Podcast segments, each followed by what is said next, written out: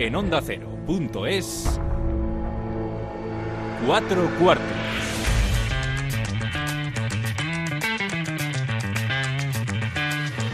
David Katz.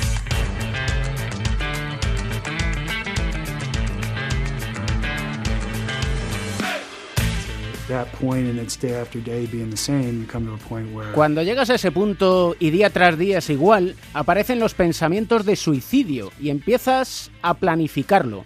Fueron momentos realmente aterradores en mi vida. Asusta ir por esa carretera y tener la idea de acabar con tu vida. Es algo que se me ha pasado por la cabeza muy a menudo. ¿Sigues pensando en el suicidio? Le preguntan. Por suerte no, responde Kevin Love, estrella de la NBA ahora en Cleveland Cavaliers y que lleva varios años intentando superar una depresión. Bienvenidos al tercer capítulo de la quinta temporada de Cuatro Cuartos. Sergio García de Peiro y José Eduardo Martínez Dorado dan las últimas indicaciones. Balón al aire. Comienza el partido. El baloncesto se juega en cuatro cuartos. David Camps.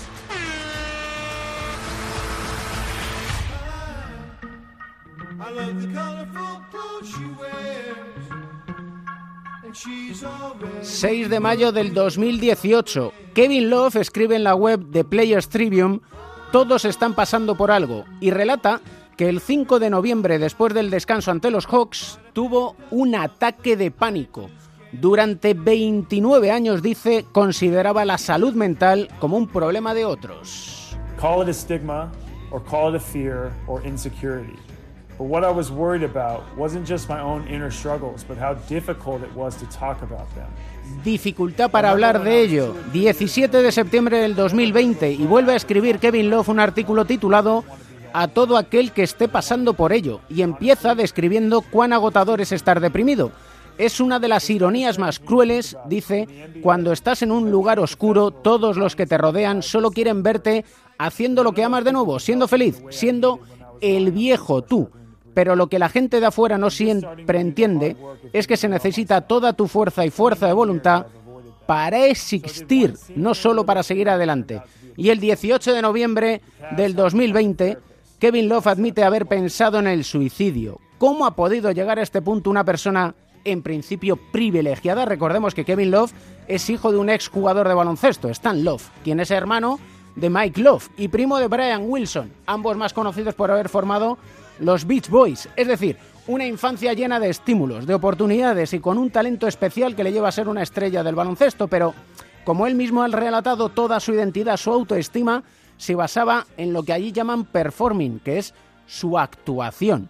Vamos a hablar de todo ello, de lo que es la salud mental, de la depresión, de cómo superarlo, de cómo combatir los fantasmas, pues con una persona que ha pasado por ello, que relató algo parecido hace un año, en el 2019, en una entrevista en el diario El Mundo. Es jugador de élite, porque siempre es el jugador de élite, Barça, Real Madrid, Basconia, entre otros equipos, internacional español.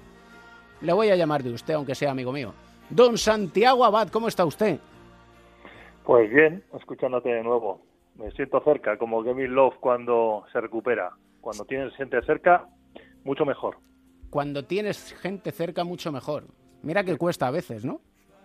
Sí, sí, además eh, hemos ido perdiendo esas sensaciones de la cercanía, ya no solo por la pandemia, ya, ya eh, estamos en una generación donde eh, la realidad virtual, la tecnología, nuestra la personalidad, el carácter, todos esos estímulos que yo recuerdo de pequeño quizás, estábamos abrazados los niños en la calle, las familias nos juntamos en las fiestas y eso se va perdiendo eh, y está generando pues eso, mucha, mucha soledad. Em, ¿Quieres que pongamos en situación por aquello de que los más jóvenes se hagan una idea de quién era Santiabad o de quién es Santiabad? Porque a lo mejor los padres que eran ochenteros pues no han dicho, oye, mira, eh, Santiabad fue un, un niño prodigio. ¿Te puedo denominar así o no? Eh, llámame niño prodigio, sí. No, nunca lo, nunca lo pensé yo que, que podía serlo, pero lo escuché tantas veces que al final sí que se me dio bien el, baloncesto. La verdad que se me dio muy bien. Al principio, ¿eh? Al principio. Luego al final ya no sé, pero al principio sí, yo me salía de jugar al fútbol. Me, echó, me echaban por el pie grande y acabé, como algunos otros, ¿eh? acabé jugando baloncesto en seis meses creo que fue y nada, jugaba preferente en selección catalana, selección española el mismo año. Eh, empecé muy tarde, pero entonces sí que se me daba bien, creo que sí. ¿Debutaste con 15 años? Sí, sí, era el primer jugador en aquella época en debutar con 15 años. El riesgo era mayor, pero vamos, estamos en equipo, estábamos en un equipo, yo estaba en un equipo con dos años de, historia en, en, primera división o en ACB y tuve la oportunidad de debutar porque, mm, bueno, había entrenadores que tenían esa capacidad y la ilusión de, de verme jugar. Digamos que joven promesa, 15 años, debutas, todo va hiper rápido. ¿Cuándo se torció? ¿Tienes un momento que digas, aquí empezó a irme mal? No, mira, eh, es una historia muy larga y no da programa. Eh, eh, nadie va a estar de acuerdo en esto. Yo cuando hice esas declaraciones, Kevin, Love, Kevin Love las puede hacer y otros deportistas que han salido a comentar sobre este tipo de enfermedades, sobre todo depresivas, no, no, no hay un cierto momento. Yo sé que son, son pautas, en mi caso, en la infancia. Y son eh, referentes al final a, una casualidad de empezar a jugar a baloncesto y dentro de este ámbito del mundo del baloncesto, ciertas irregularidades alrededor mío, quizás eh, que hoy, hoy no se podrían admitir, de, de presión, de, ejercer eh, demasiado eh, por una edad tan tan tan corta eh, sobre la madurez de una persona eh, y no encontrar las personas adecuadas. Nunca se sabe cuando estás solo sabes que vas creciendo con ella hasta que llegas momentos en procesos y cuando llegas a momento en procesos aprendes en sabiduría. Es decir yo creo que empezó todo muy muy pronto y empecé a darme cuenta de las circunstancias a, más o menos a sobre los 18 años a los 18 años. Sí, yo creo que tuve mi gran mm, depresión, llamado gran depresión no es eh, forma de decir, es una depresión de un momento, sino eh, un proceso depresivo con 21, pero a los 18 yo ya estaba en momentos tristes, momentos tristes y duros y, siempre preguntándome por qué. Eh, pero en el mundo del baloncesto yo tenía uh, ah, 12 horas de 24 dedicadas a, este deporte y no y no daba tiempo. Ese es el gran problema. No da tiempo a, evaluarte. Y en un deporte como el baloncesto, en el que presumimos de ser tan listos e inteligentes, ¿por qué te costó tanto el poder decir no estoy bien? porque, porque sigue siendo una, una palabra tabú, prohibida en el 2020 o 2021. Es, es, es y será, si no, si no hay remedio, es algo que, que, no va, que va cambiando. ¿eh? Esto va cambiando, pero pues, imagínate en los años 80, eh, decir que estabas eh, enfermo de una enfermedad mental o una depresión, que yo tan siquiera estaba en mi vocabulario. La palabra loco era la palabra constante en mi vida profesional. Eso, eso no me lo quita nadie. Mira, eh, loco, eh, está el triste, el, alegre, pero el loco, a mí me gustaba que me llamasen alegre o el, loco que hace reír a los demás, porque yo siempre me considero una persona bastante alegre y muy de equipo. Y por menos me he intentado siempre hacer sonreír a los demás, hacerles felices. Pero eh, llamarme loco desde los 16, 17 años, eh, que todo lo que hacía lo hacía porque no estaba bien de la cabeza, este estigma este tema es doloroso, es insufrible y es, y es horrible, porque aunque tenga parte de locura, si no, si no está diagnosticada, desde luego es, es muy fácil decirla, pero es mucho el daño que se hace. Y es, digamos, ¿te pasó con varios entrenadores o solo en, en un momento puntual? En un momento puntual. No me pasó con muchos entrenadores.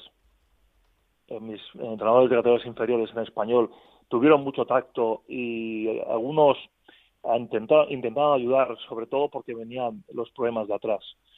Eh, pero yo he visto, en el deporte he visto ataques de ira, ataques presenciables de otros compañeros que nunca se les han dicho que estaba mal o que tenían un problema mental.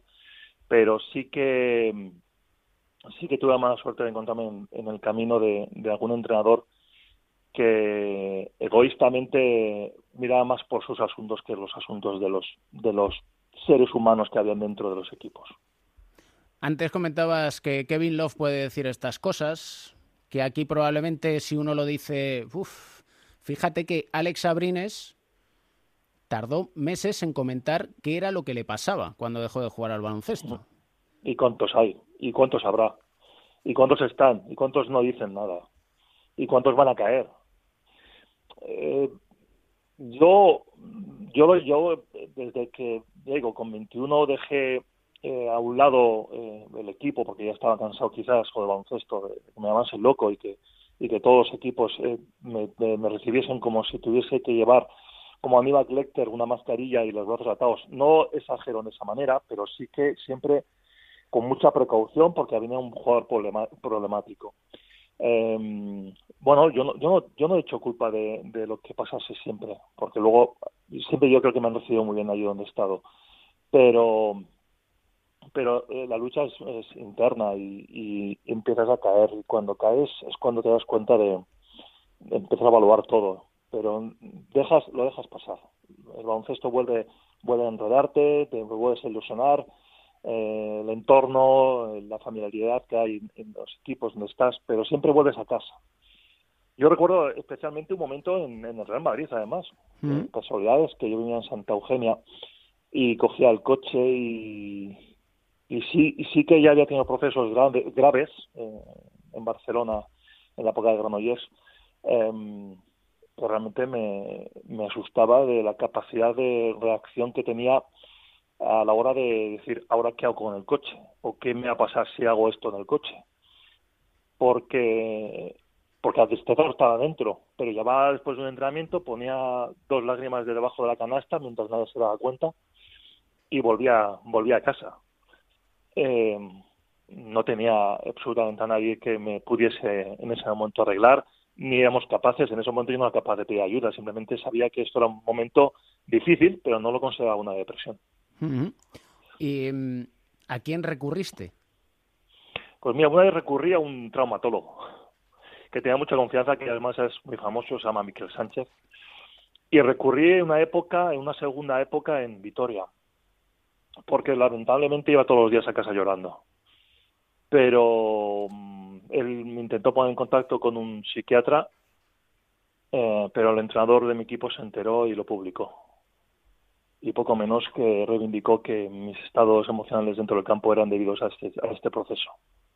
Tuve la suerte que esos, entre esos amigos que, em, pudieron ser eh, cómplices de, de, publicar ese, ese momento, me llamaron a mí antes que eran periodistas y me dijeron lo que les habían dicho que publicase. Y nadie lo hizo. Menos mal, ¿no? Sí, porque ya era rubricar mi carrera deportiva y no, no sé si llegaba ya los 25 años o 26, hubiese sido definitivo. Yo tengo un, tengo un recuerdo y lo, y lo seguiré teniendo toda mi vida, que con 19 años me ponían en la cruz de una revista deportiva, diciendo ya la cruz, y la cara era Alberto Herreros. Yo tenía 19 años. Ostras, esto, esto, esto, está, esto tiene que estar prohibido. Pero todavía se hacen. Yo veo deportes, me gusta mucho ver deportes y todavía hay gente que hace comentarios sobre este tío no tiene ah, le pasa algo, porque su carácter, su personalidad, que nadie sabe lo que le está pasando a la cabeza a ese señor, a esa persona, en su casa, en su vida. Todavía es ese estigma, pero sobre todo eh, el trato a veces dificultoso de los trabajadores de los medios de comunicación y la, prensa escrita, la prensa oral, eh, de lo que se hace y cómo se dice, ¿no? Eh, hay que tener mucho cuidado porque eh, puedes encontrar una persona frágil y no solo puedes caer en una depresión, lo siguiente es el suicidio. En tu caso, ¿no llegaste a pensar en ello? No, no, no directamente. Me dejé, eh, estuve en momentos de, abandono. No sé si es eh, suicidio asistido, es decir, abandono es no querer comer o no tener esencia de o potencia de, de creer o seguir viviendo y alguna vez, pues bueno, eh, circunstancialmente se te ocurre por el momento cuando tienes el coche. Eh, pero mira, siempre te entra a decir, mm, no es el momento, pero también puedes hacer daño a alguien.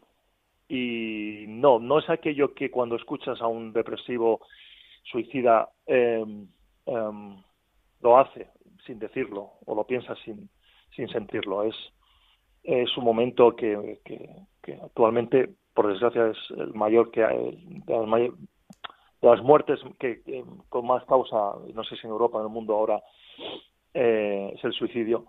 Eh, cómo lo hacen y cómo lo cómo realizan. En mi caso no, no tengo la presencia mental de, de querer hacer ni de prepararlo tan siquiera. Tú has seguido conectado al baloncesto, sigues también conectado con los medios de comunicación. Sí. ¿Hablas con jugadores para, digamos que ponerles o prevenirles respecto a, oye, que te puede pasar esto, oye, que cuando te sientas mal, que te puedes sentir mal, oye, que, que si no estás a gusto haciendo una cosa, párate y reflexiona? Me encantaría.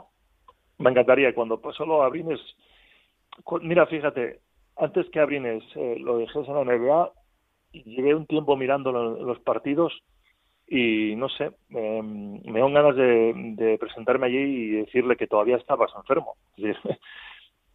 la sensación de la enfermedad es, es larga y a veces eh, duradera porque eh, no, no es el plan, el plan H, es decir, hay medicación, hay especialistas, hay profesionales detrás de todo esto. Pero, pero no todos somos iguales. Eh, en esta enfermedad hay un recorrido, normalmente es largo, pero siempre hay que ir con precaución. Y, y sí, sí, sí que me, entró el, instinto, la sensación, o, el querer decir, o el poder comentarlo, porque cuando vas a ver muchos partidos de niños, ver a los padres encima acosando a sus hijos para que sean mejores y se piensen que van a ser profesionales, empiezo a ver cómo, cómo se desarrolla el, el futuro de esos niños. Y, y tengo ganas locas de, de, de, no solo decir de lo que vamos a hacer en un futuro, que es un porcentaje muy bajo el que van a llegar estos, estos niños a, ser profesionales, sino lo peligroso que es que cada vez eh, se está descubriendo y se ve que son en edades menores, no es ya una cosa de mayores, es una cosa de en depresiones y en, suicidios, es cosa también de menores.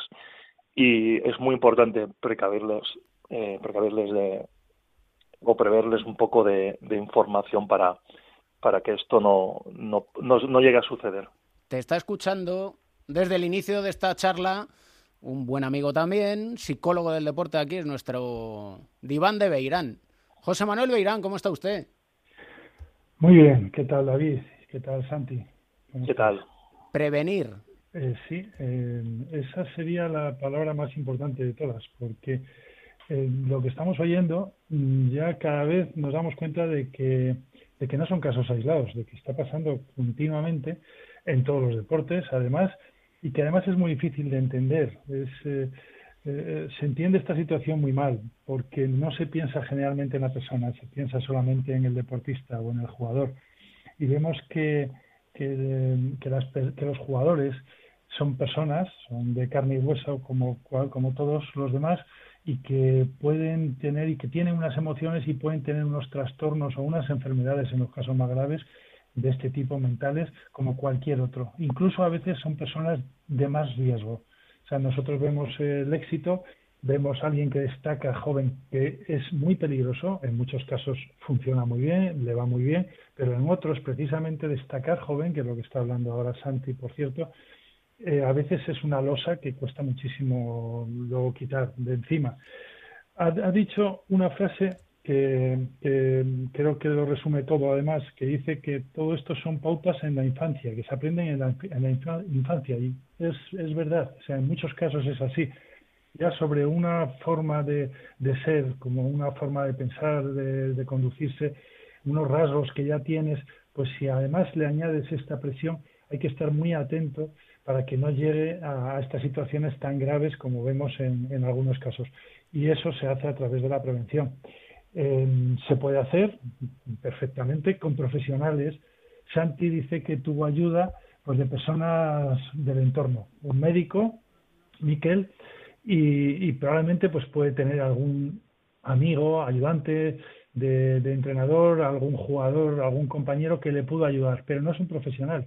Y no es lo mismo, o sea, no es, yo oigo mucho, por ejemplo, hace poco he oído algunas declaraciones de Maradona, que decía, si alguien me hubiera dicho a mí de joven, y eso se lo he oído a unos cuantos más, si alguien me hubiera dicho que ese no era el camino adecuado, si alguien me hubiera ayudado, eso no es así tampoco, porque seguro que se lo dijo alguien, pero no le hizo ni caso. Seguro que alguien se lo dijo, porque estás en un momento en el que no haces ni caso a ese tipo de, recomendaciones. Por eso tiene que ser, no, no, es que te lo diga un amigo o te lo diga eh, un entrenador, tiene que ser un profesional que no esté tan involucrado en, el aspecto deportivo, que lo único que le interese es tu salud mental, tu estabilidad emocional, que además eso ayuda a ser mejor jugador o a rendir más y que, sea un profesional con experiencia para que se dé cuenta de, lo que puede venir después.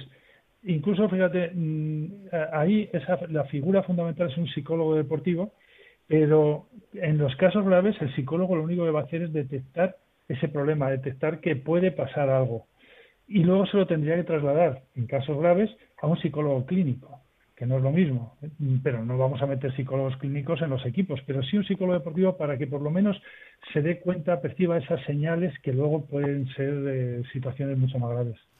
Em, Santi, como esto va de cuarto en cuarto, te tengo preparada aquí una música para ir al segundo cuarto y estar. ¿Tenéis otros ocho minutitos para charlar de esto? Yo, claro. Y, y por supuesto, porque. Naturalmente. Porque si no, directamente pido, pido el cambio. Mira. Encantado. Esta yo creo que te gusta, esta canción, Santi. ¿No? Sí, sí, me gusta y creo también que a Beirán le gustará. a Beirán Bublé yo creo que sí. Sí. Venga, pues hacemos nada, 30 segundos de tiempo muerto con Bublé, Everything, y vamos a seguir contando cómo uno puede acudir a un psicólogo del deporte.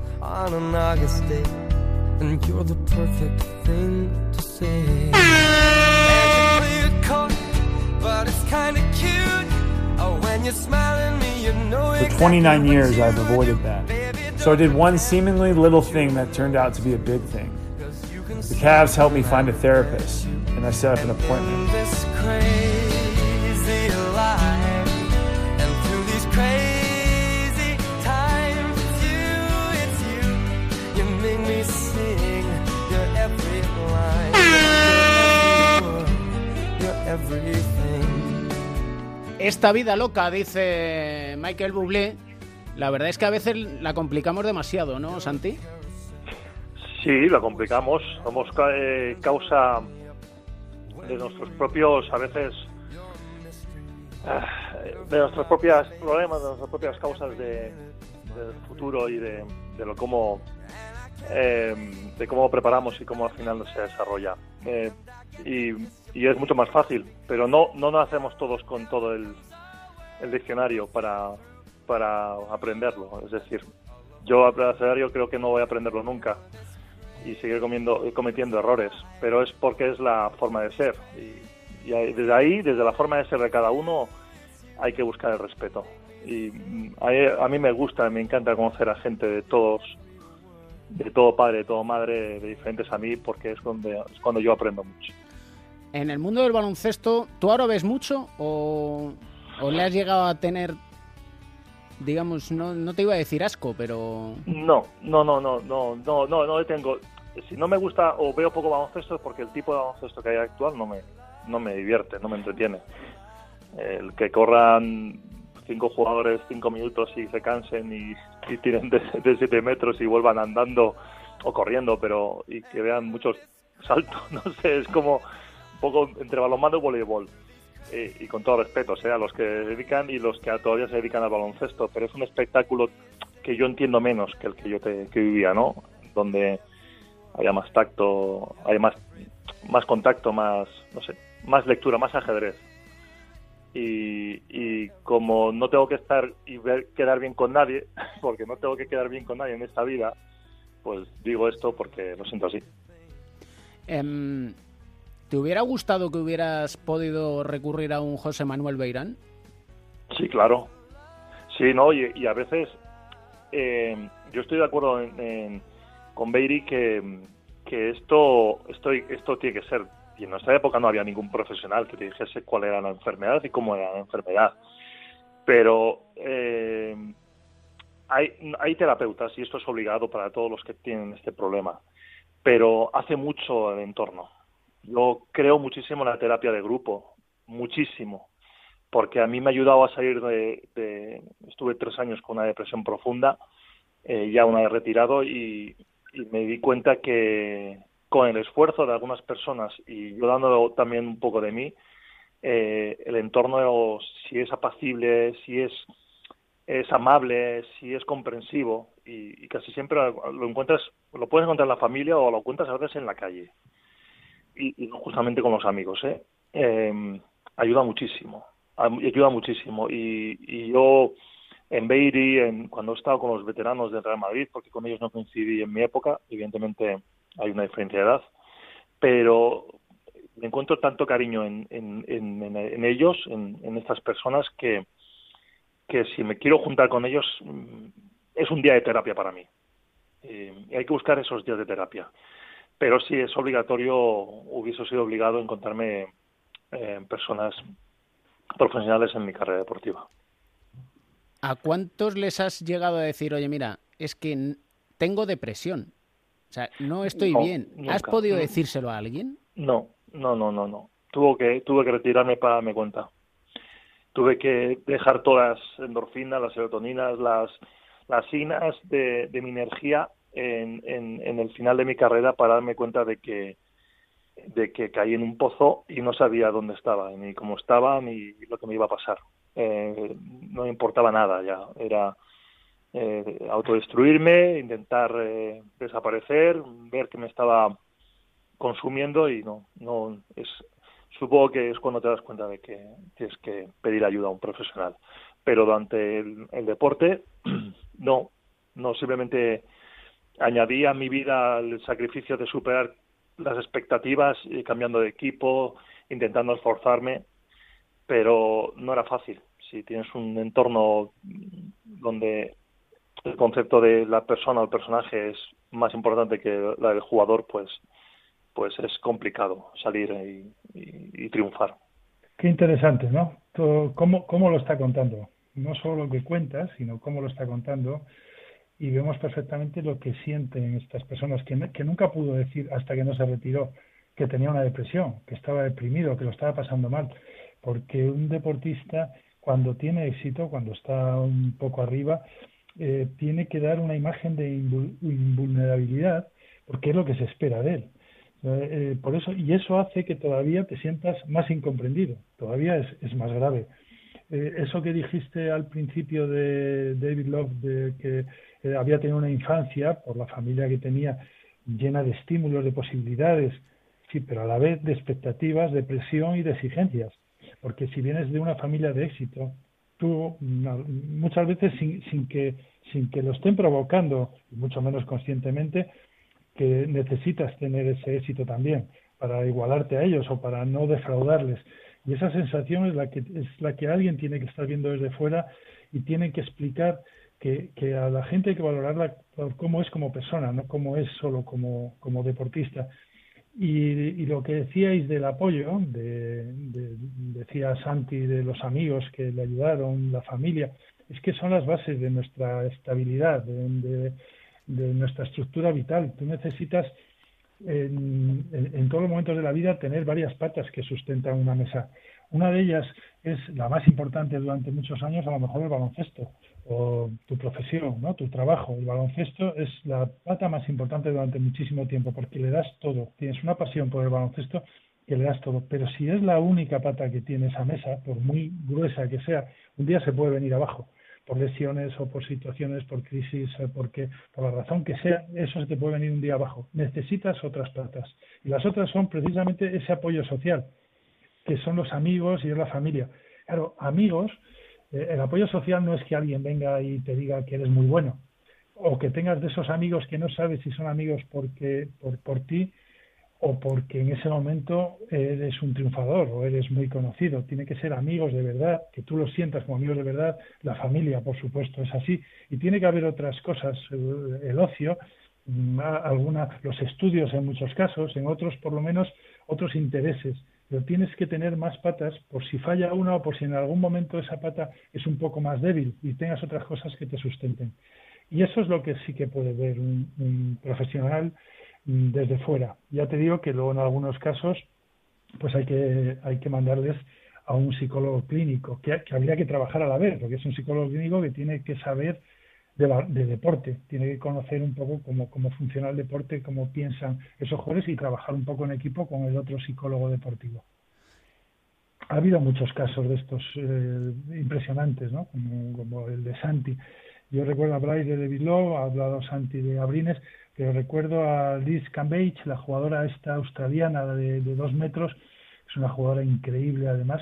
Yo he leído unas declaraciones de ella diciendo que ha pensado muchas veces en el suicidio y que todo lo que y que ha tomado no sé cuántas pastillas diarias durante muchísimo tiempo. Cuando cualquiera que la vea desde fuera es la mejor jugadora del mundo. O sea, puedes decir, bueno, esta jugadora es la que más dinero gana, le va todo perfecto y lo ha pasado muy mal y lo sigue pasando muy mal, todavía está en activo hay muchos casos de eso y otros, como dice Santi, que pueden, que pueden pasar.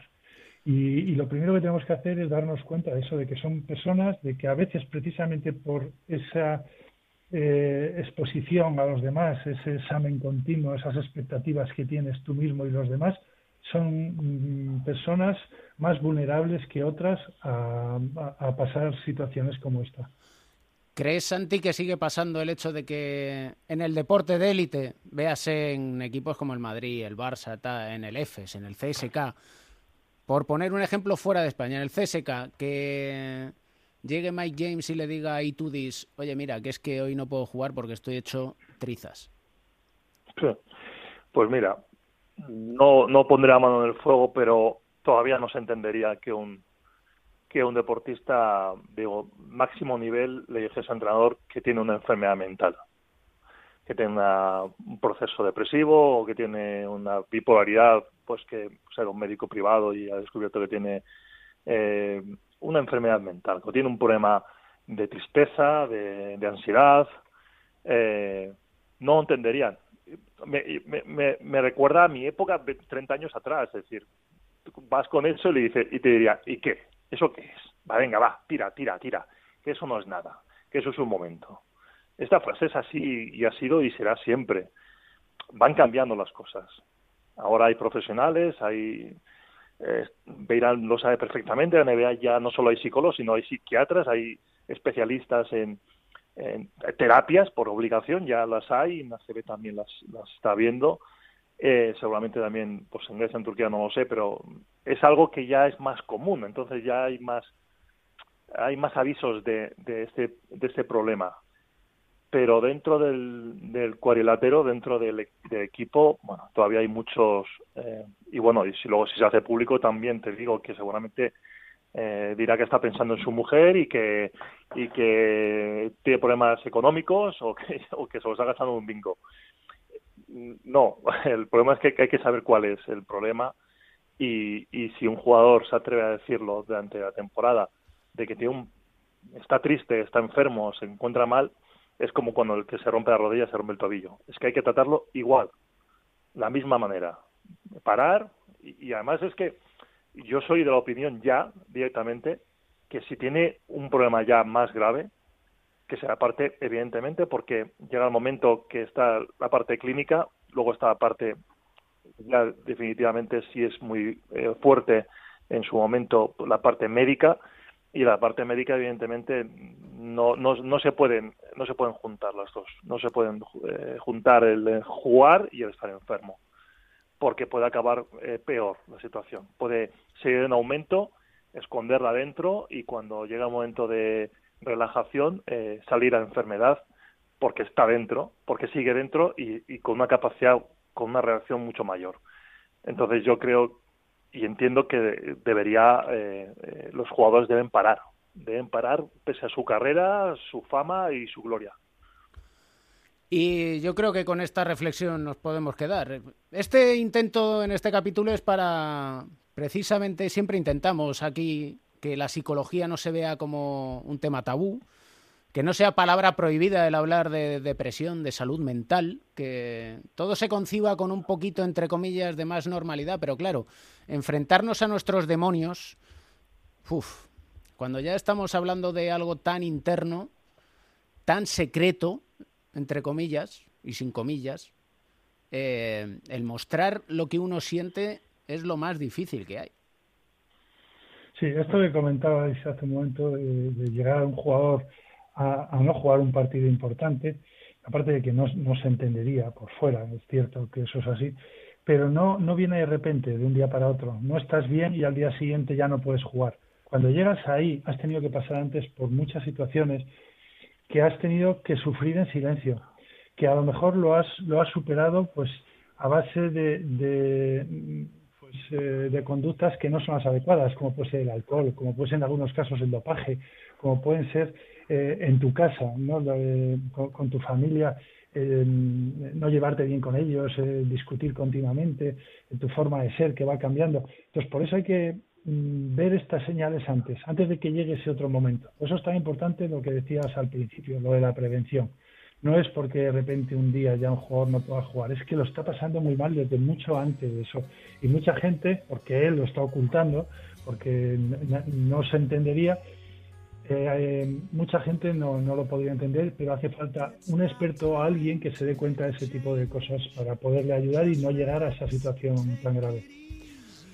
Es un lujazo charlar con vosotros de estas cuestiones. Espero que a nuestros oyentes les sirva y sobre todo como esta canción la recomienda Santi Abad, que me la ha mandado por mensajito, Father and Son de Rod Stewart, he dicho... y yo también, la mía te la puse también porque he pensado mucho en el, en el hijo de Beiri, eh, hijo Beirán, por lo que estaba pasando allí en, Canarias y, y porque a veces lo más importante, lo que tenemos, yo en mi caso tengo un niño pequeño, y es el estímulo yo creo, de los estímulos mayores que hay en el mundo, ¿no? El padre del hijo o la madre del hijo. Y es una, es una canción que, que a mí me ha ayudado mucho.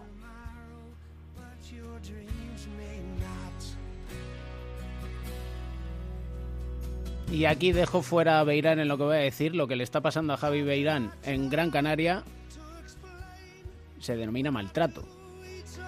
Profesional, bullying. Pero esto lo digo yo. Ojo. Bueno, no te puedes imaginar cuando me dijeron que estaba apartado por unas circunstancias de, un malentendido con el entrenador. Dije, yo conozco al padre, el hijo debe ser un cielo de persona, debe ser un angelito. Que me lo dijese a mí, que me ha pasado más veces, pues bueno, mira, ahí estamos en el, en el, en meloteca, pero justamente cuando ves una, un padre eh, y ves el reflejo al hijo, dices esto, esto no, esto no, no está bien, algo ha pasado y esto no, no debe pasar. Santi, que me vas a emocionar.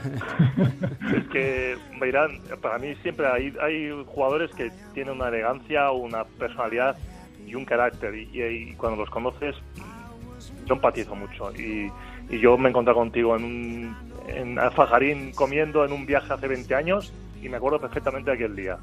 Y, siempre que estás, siempre has sido una persona muy atenta y cariñosa conmigo.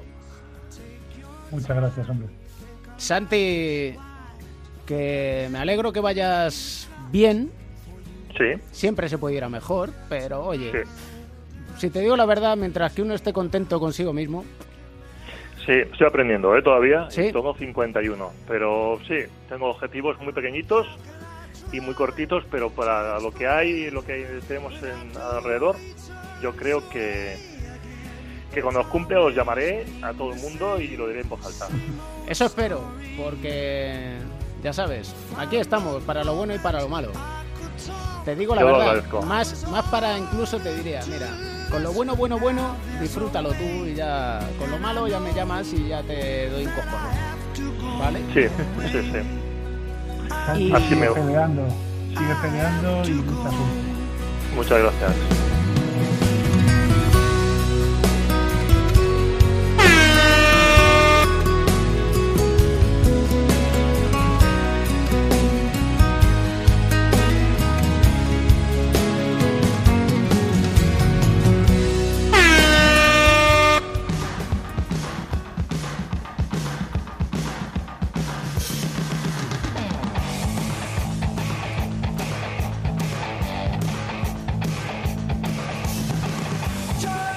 Tiempo para dos viejos rockeros, para nuestros analistas, José Luis Llorente, Pepe Catalina. Pepe Catalina, Joe Llorente, ¿cómo estáis? Muy bien, muy bien. Pero, hombre, a mí, a Pepe no sé, pero a mí eso de viejo me ha sentado regular. ¿eh?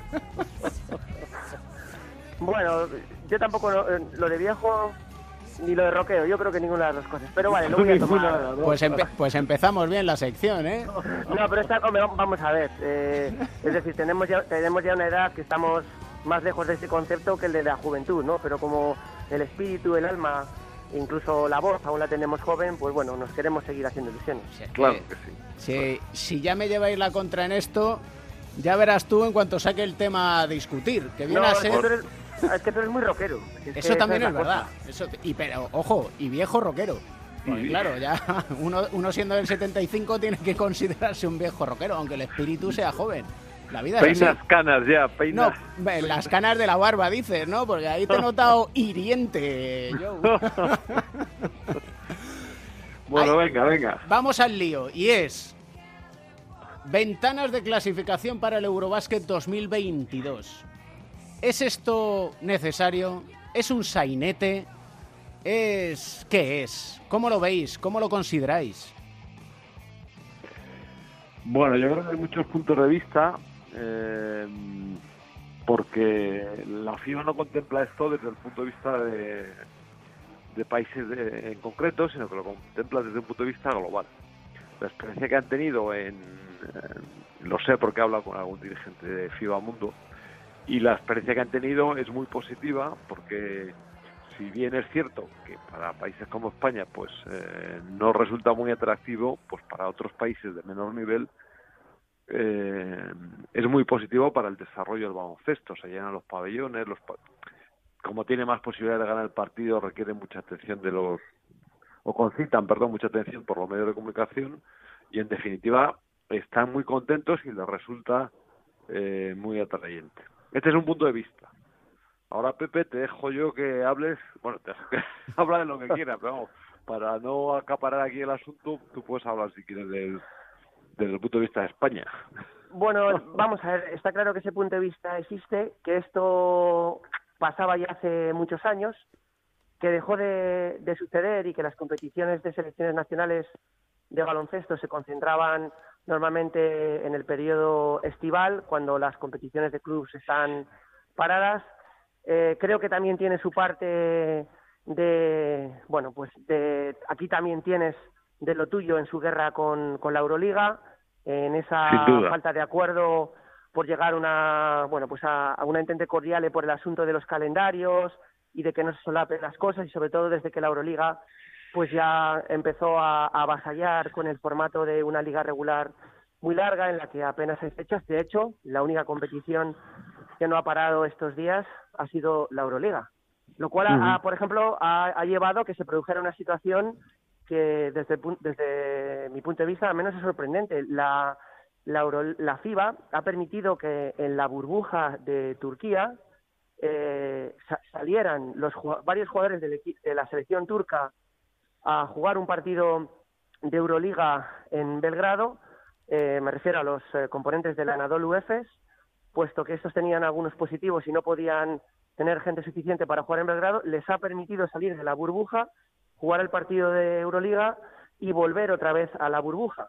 Es decir, eh, que a pesar de que han cumplido todos los protocolos, pues la burbuja al final ha tenido sus agujeritos. Entonces, bueno, yo creo que al final todo esto no deja de ser una especie de, bueno, de sin razón, ¿no? Eh, en cuanto a muchas de las cosas que están sucediendo. Si se hiciera de buena fe, si todo el mundo estuviera en la misma página, no se la pasen los calendarios, podría tener hasta el sentido que tú dices, Joe, porque como pasa en el fútbol y pasaba antaño, pues esto también se hacía en baloncesto. Pero creo que debajo de todo esto, creo que hay muchos argumentos que no son limpios. Bueno, una de las ideas de, de que de que sucediera esto es que también todos los países tuvieran partidos oficiales en su país en su en, su país no o sea porque claro mm, el Eurobásquet o las previas se celebran en, en países muy concretos y resulta pues que otros países pues no pueden albergar nunca un partido oficial en, en, en su en su casa en su terreno no en su y bueno, yo creo que esta era una, una forma de solucionarlo y también de darle un poco más de visibilidad al baloncesto y no circunscribirlo solo a un periodo muy concreto que al final se reduce a dos semanas en todo el año, ¿no?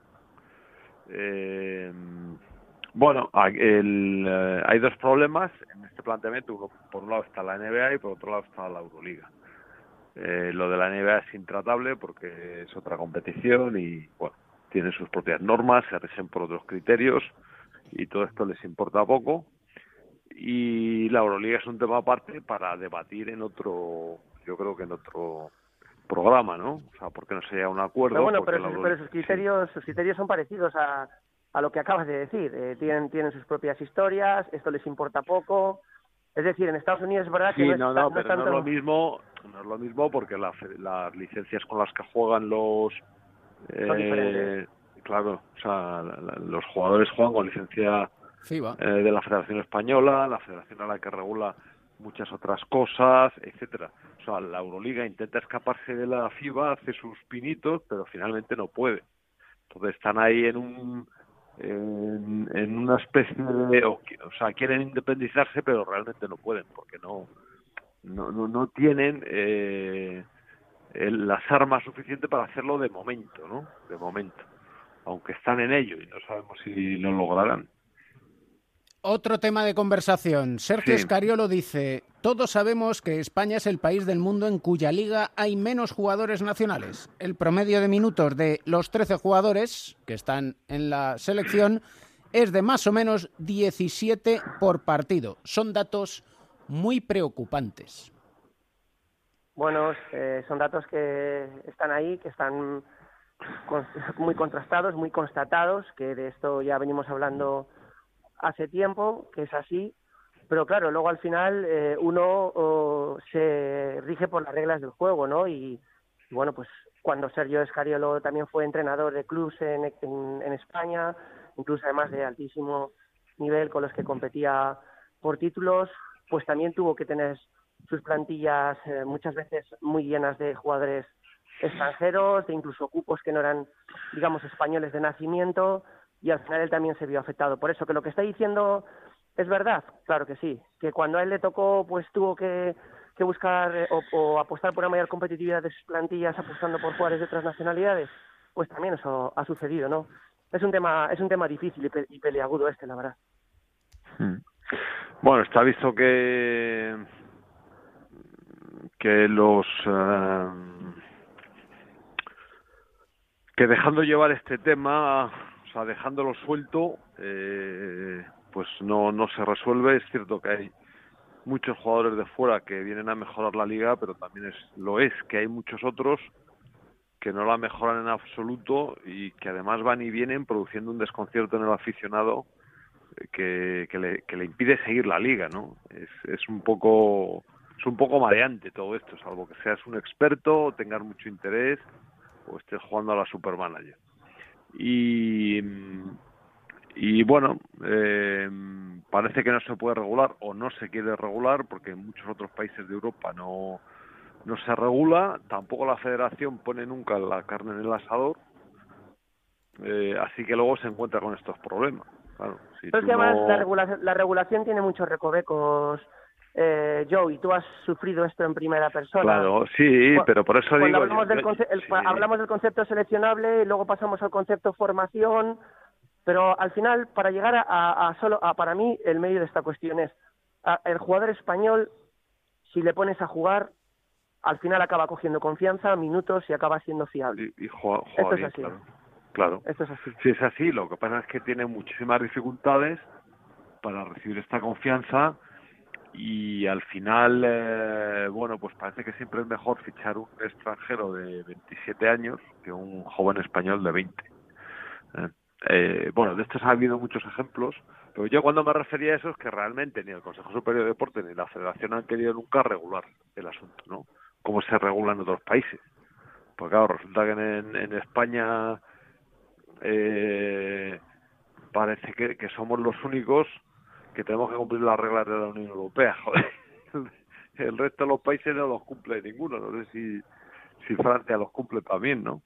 Pero bueno, es igual. que hay una falta de voluntad política porque al final nadie quiere poner eh, emplearse a fondo eh, con los grandes clubes que están del lado de la Euroliga y bueno pues así seguimos arrastrando estos También problemas. es verdad, sí y yo quiero ver, yo quiero ver la, que la reflexión de Escariolo va un poco del jugador de nivel medio alto, que realmente es el que está en juego, ¿no? Está claro que España ha tenido una generación ahora buenísima que ha ido a, en la que se han ido muchos jugadores a la NBA que no están jugando en nuestra liga, lo cual ya genera que ese porcentaje de presencia se ponga en peligro y es verdad que si lo que está es un poco defendiendo a los que ahora mismo él tiene que dirigir en estas ventanas o ha venido dirigiendo últimamente, es verdad que esos, esos jugadores quizás son los que escasean un poco más, los que todavía se ven un poco relegados a un papel secundario y bueno, yo creo que hay jugadores en una competición, por ejemplo, que conozco mucho porque es mi día a día, que es la Leporo, que tengo claro que si tuvieran minutos y confianza en, clubes de ACB podrían llegar a hacerlo bien con el paso del tiempo. Sí, yo creo que sí, vamos, yo estoy seguro porque, más que nada porque hemos visto muchos casos eh, en los que ha ocurrido, o sea, jugadores que pasan de una liga a otra y lo hacen y porque realmente yo creo que no haya tanta diferencia ¿no? entre una liga y otra. Ahora mismo, ¿eh? en los últimos años yo creo que la, el nivel de la liga ha subido mucho y, y, y bueno, y hemos visto como el Bilbao Basket, por ejemplo, el, la temporada pasada conservó casi el equipo totalmente con dos o tres cambios y, y lo hizo muy bien, ¿no? Pero bueno, también es cierto que los jugadores tan buenos y los que teníamos en la NBA se van haciendo viejos. Y los que han marcado la diferencia, y para mí los que han sido la clave en la consecución de los títulos de España, que han sido los hermanos Gasol, porque jugadores de la NBA del nivel de los que tenemos nosotros tienen todos los países, pero nadie tiene estos jugadores tan determinantes como hemos tenido nosotros, pues están ya al borde de la retirada. Ojalá jueguen muchos años más, ¿eh? con todos los respetos y con toda la admiración que les tengo a los dos. Y, pero, pero es cierto que, pues que, no sé, en cualquier momento se puede producir un vacío y esto puede ser lacerante para el baloncesto español. No sé por qué se me sale este adjetivo así. Tal cual, eso es así. Y eso, ojo, que nos da para otro capítulo. Tenía apuntado otro tema de conversación, que es Kino Colom. Pero como ya vamos cumpliendo el minutaje del cuarto, Sí. pues esto nos da para el siguiente capítulo, porque va a dar mucho que hablar durante la semana, durante la temporada. Y veremos a ver si consigue salir de Valencia, encontrar un hueco en algún equipo donde vaya a tener minutos. Pero ya os digo que lo dejamos En para este no siguiente. dejamos, ¿eh? En este no, que se busque por otro lado el equipo. En este equipo no, no tiene sitio, ¿eh? Nos regulas el, minota, nos regulas el minutaje, Claro. como los jugadores españoles que... Sí, sí, sí, sí, al sí. final. Yo es- estoy, estoy aprendiendo del entrenador moderno, que es mirar, mirar la tablilla y decir, uy, que lleva 13 minutos 43 segundos. ¡Cambio! ¡Cambio! aunque esté más, fre- aunque esté más fresco. Aunque estés lechuga. fresco, aunque hayas metido cinco triples seguidos, no señor, cambio, regulación. Incluso en fútbol también pasa, ¿eh? Que hay entrenadores que cambian siempre en el mismo minuto del partido, cambia. Y al mismo jugador. O sea, no, te creas tú que hay variaciones respecto a uno u otro. No, no, es Sí, sí. tal cual. Da igual cómo vaya el partido, da lo mismo. Da la sensación de que yo tengo que hacer esto porque así lo tengo marcado en mi hoja de ruta. Muy bien. Ese es otro tema de conversación también. Como veis, Señor cronómetro, un placer, señor cronómetro. Adiós, viejo rockero. Venga. Un abrazo a los dos y muchas gracias. Un abrazo, Igualmente, Pepe. Hasta luego. Hasta luego. The old man's world was more doing than thinking, and the doing was more cut and dry. Now girls collect trophies and Fran, hostia, más fácil no te la pueden dar. ¡Cógela! ¡Cógela! No hay que ir ni al mate ni pensar en hostias. ¡Coge la pelota! Dejamos solo a Prepelic que lleva tres triples, dos triples seguidos. Lo dejamos solo en la transición. ¡Hostia! ¡Ese es el que hay que defender!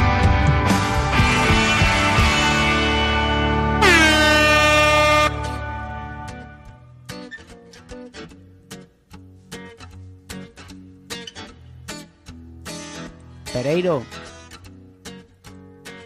¿Cómo está usted? Bien, bien, bien. Y bien acompañado, además. Tengo un, Que, que un no, se me, mensaje enti- en que el, no se me entienda mal lo de bien en- acompañado, por favor. en el buzón de voz. Han, Ah, dejado, han dejado un mensaje. Ah, claro. O sea, es que ahora no entramos en el programa porque desde que entrevistamos a Piqué somos Sí, estrellita, sí, ¿no? Mira, mira, mira. A ver. David Pereiro, hoy no puedo estar en cuatro cuartos para un poquito de trash.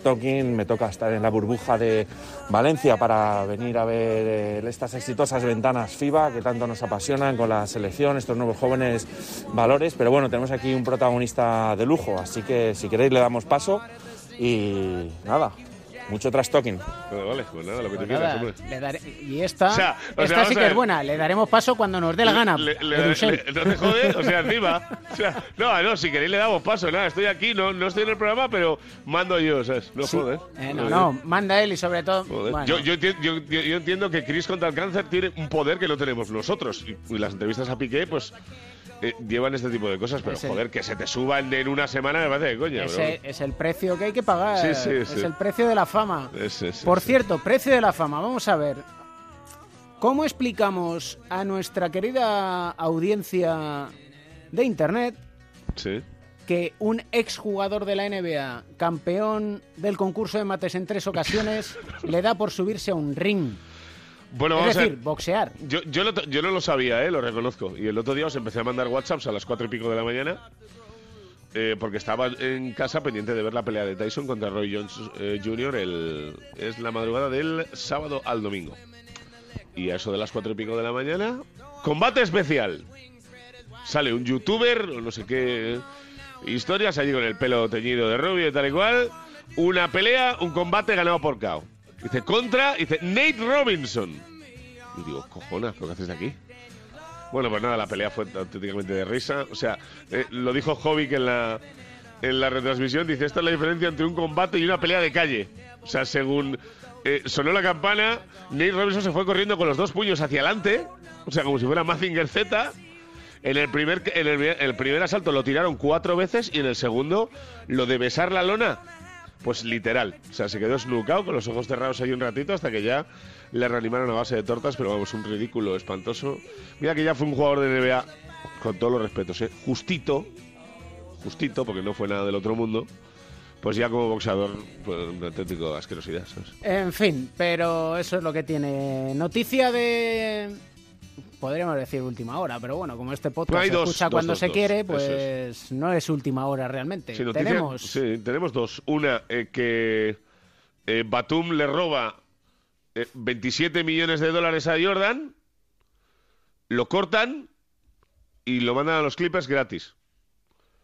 Eh, y a su vez Jordan reacciona maravillosamente bien, dejando que le roben 30 millones de pavos de los Celtics por el nuevo contrato de Gordon Hayward por una segunda ronda.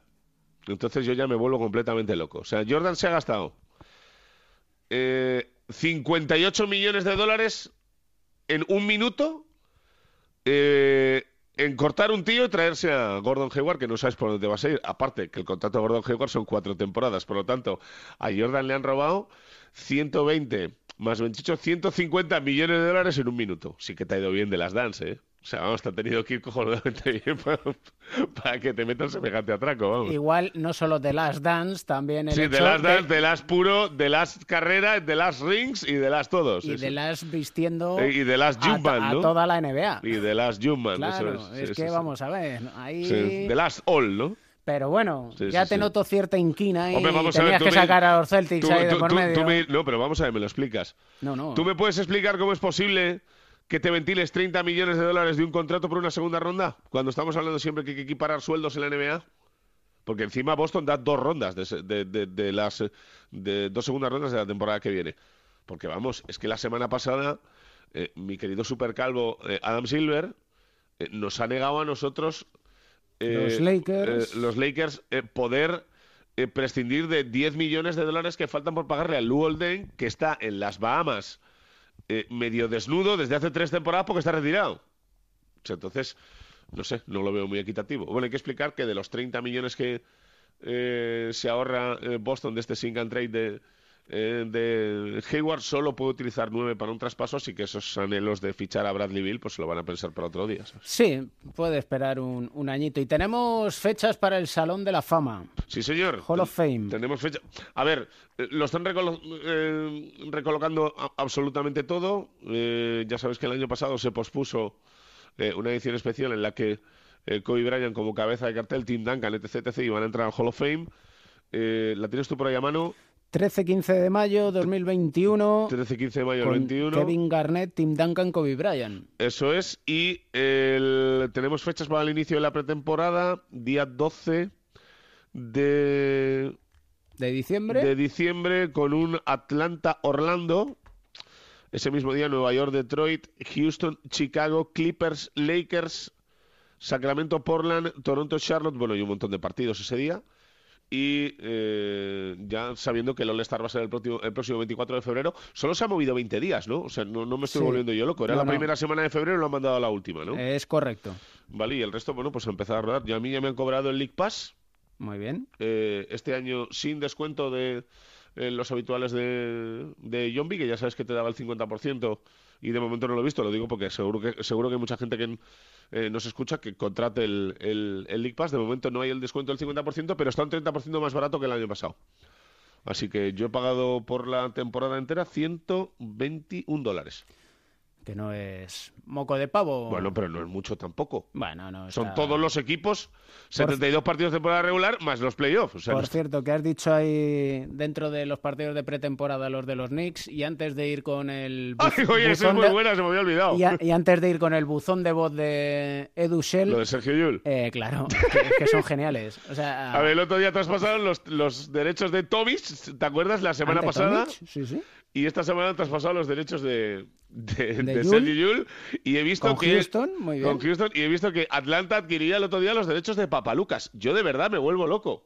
Ah, pero Papa- eh, Papalucas ¿todavía está derechos? retirado, por favor. Si Papalucas está entrenando con Antetokounmpo. Con Antetokounmpo. Pues Suficiente otro día, tiene. los derechos de Papalucas que yo dije, vale, bien, algo me he perdido yo, ¿sabes? No, no, y, y yo también, pero ojo, que estoy por llamar a Axel Herbel y decirle, hombre, Ha sido motivo de, de mofax el Herbel también, Hombre, ¿eh? Es que están Tommy Herbel y Yul, los tres en los Knicks. Hombre, yo, yo me lo Bueno, plantearía, ¿eh? Yo me lo plantearía ya, ¿sabes? Bueno. Diría, bueno, mira, vamos allí. Oye, jugar, juegan seguro. Juegan, juegan fijo, vamos. O sea, es que eh, yo lo siento en el alma porque yo creo que los Knicks es un equipo que es imposible, es imposible que te caiga mal. Porque un poco es la meca del básquet del Madison y tal y cual. Pero es que tienen una mierda de equipo. O sea, dicho, dicho pronto. bueno, vale, ya sabes que cuando... Dicho mal y pronto. De- de- En de- fin, pero en serio, sí, es nada, que es un nada, desastre. Es que no han, han vuelto a no fichar nada. Nada, nada, nada. Bueno, pues nada, pues tendremos que aprendernos otra vez los Ralph Simpson Jr. Jr. Están en Eh, modo ahorro, ya está. No hay... Pero qué modo ahorro. Qué chico, En que, chico que no es el Aldi, ¿sabes? Buzón de voz. Venga, va, Leo. Venga, dale, Edu. Pues aquí estamos, Xavi Rabasera, campeón del mundo, campeón de la Champions también, capitán de la selección en las ventanas. Xavi, vaya año. Sí, la verdad es que sí, no se cumple todos estos objetivos todos los días, así que muy contento y nada, seguir trabajando porque este es el camino que me ha llevado hasta aquí.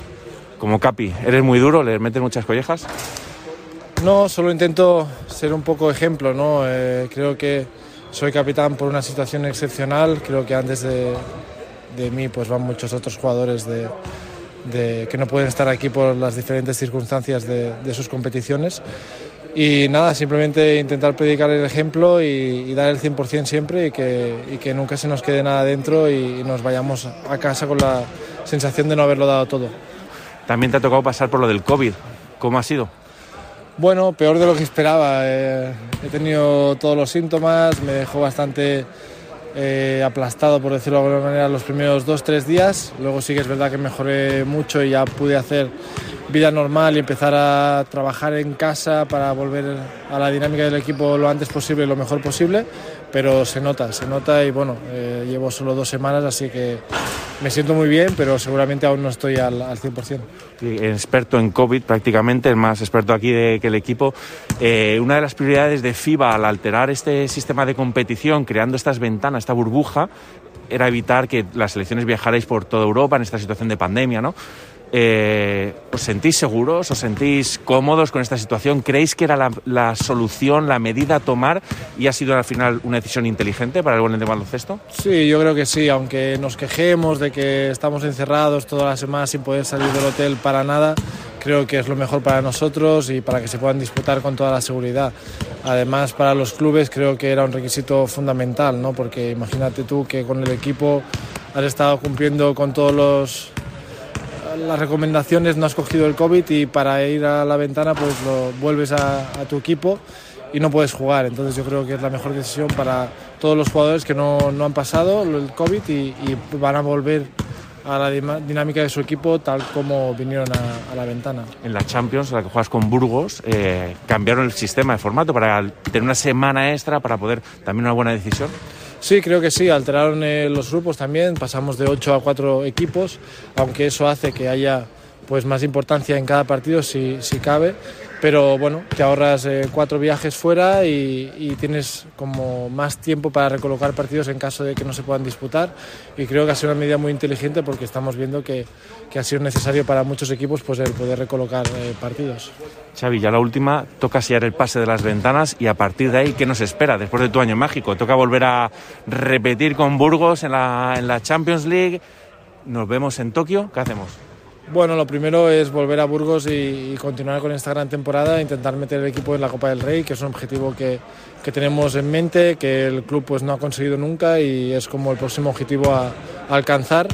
Eh, creo que hay que ir paso a paso, estamos eh, haciendo bien las cosas, es un club y una ciudad que está creciendo alrededor del baloncesto y eso pues, nos agrada mucho a todos y nos sentimos muy involucrados en este proyecto y, vamos a ver qué, pasa, ¿no? pero estamos haciendo una, una buena temporada y esperamos pues, eh, poder seguir en esta línea. Acabamos siempre cuatro cuartos con una recomendación musical que hace Mateo, mi peque, que superó una leucemia, pero te voy a ceder el protagonismo para que digas tú qué quieres que suene. Soy, soy bastante, bastante flojo en el tema musical. Yo me gusta mucho Alejandro Sanz por, eh, porque bueno, me recuerda a mi infancia, al ir de viaje con, con mis padres, a, hacer muchas horas de carretera para, para poder pues, jugar, entrenar, porque yo soy de un pueblo de- del Pirineo y me tocaba pues, eh, conducir, bueno, a mí no, a mis padres, pues muchas horas para llevarme a todos los sitios. Y nada, cualquiera de, de Alejandro Sanz me, me parecerá bien. Bueno, pues David, nos despedimos desde la Fonteta con un campeón del mundo, campeón de la Champions. Eh, bueno, suena eh, Alejandro Sanz. Hasta ahora no había. David es siempre más de rock, pero bueno, Si encantado. quieren- Xavi, si mucha lo suerte para lo que papis temporada. de Xavi Rabaseda, Gracias. no vamos a ser nosotros quienes le llevamos la contraria. Aparte, oye, que es coach de esta Santa Casa de la voz. Así no, que- No tenemos problema ninguno. Damos tantos sueños al filo del colchón. Eh, Pereiro, el próximo capítulo a ver si nos atiende el señor Sell. Bueno, le entrevista a Cristiano Ronaldo y, y te dice, bueno, pues es que me he venido a las ventanas flota en no sé dónde y...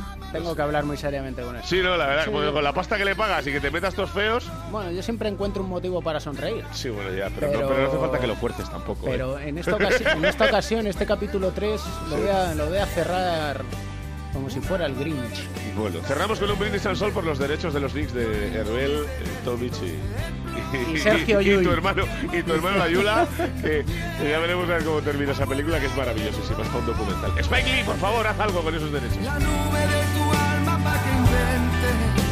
Ya sabes que todos los lunes aquí en Onda 0.es tienes tu rincón del baloncesto, el podcast en el que intentamos que encuentres un buen motivo para sonreír. El baloncesto se juega en cuatro cuartos. David Camps.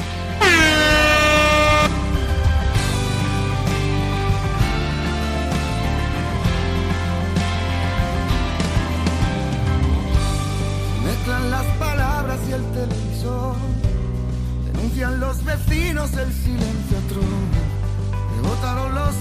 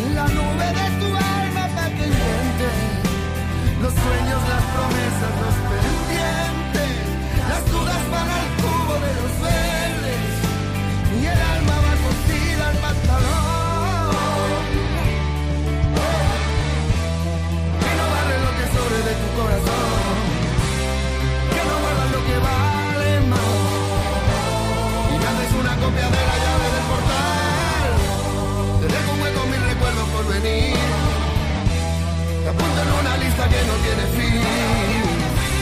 Te paso los momentos que tú quieras yo. Para cuidarte el sitio del amor. Se vende, un alma nueva sin usar se vende.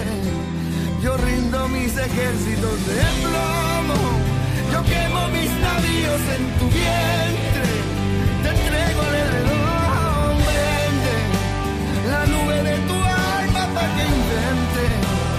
sueños, las promesas.